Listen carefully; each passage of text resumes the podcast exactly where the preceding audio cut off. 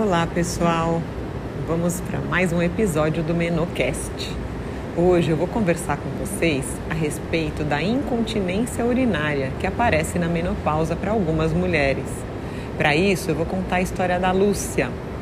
A Lúcia apareceu no meu consultório, é, ela tinha entrado na menopausa há dois anos e estava percebendo que quando ela fazia ginástica a calcinha dela ficava molhada ela sempre foi muito ativa é, e continuava ativa mesmo depois de entrar na menopausa. Sempre foi à academia, fazia aulas de é, jump, aquela, aqueles saltos, fazia treinos funcionais e alguns aparelhos como o transporte, a bicicleta e a esteira para a parte aeróbica.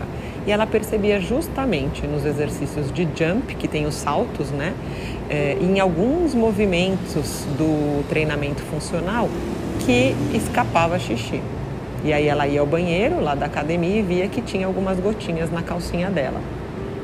Então ela resolveu me procurar, porque uma amiga que tinha já feito tratamento comigo falou que existia uma maneira de melhorar a incontinência urinária sem precisar operar e, e fazer algo muito mais complicado.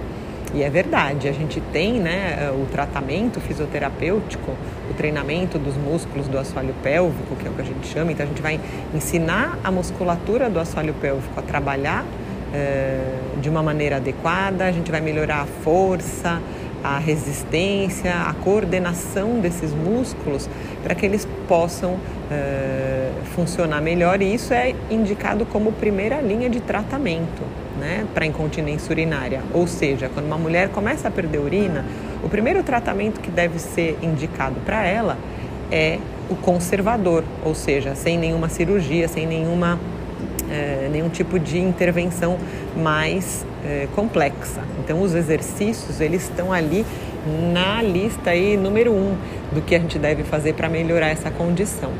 E foi o que a Lúcia fez.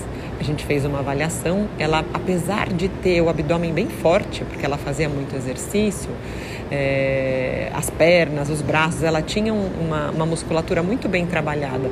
Quando eu fiz a avaliação do assoalho pélvico dela, era muito fraquinho. Ela praticamente é, não sabia como contrair, ela não conhecia é, a maneira adequada de ativar essa musculatura.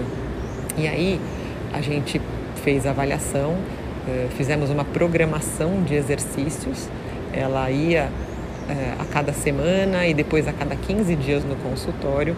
E foi melhorando gradativamente aí a ativação dessa musculatura. E depois de aproximadamente um mês de tratamento ela já não estava mais é, tendo perdas com tanta facilidade. E no final de dois meses de tratamento ela já estava conseguindo fazer a ativação dos músculos do assoalho pélvico durante as atividades de maior impacto, como o jump, por exemplo tá?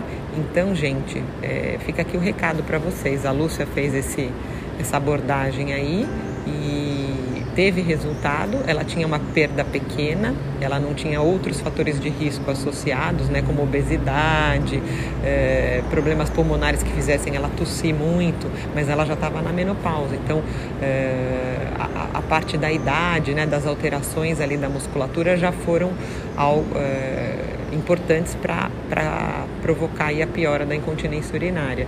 Mas mesmo assim, ela conseguiu é, ter um, um, resultado bem bacana e fica o recado para vocês.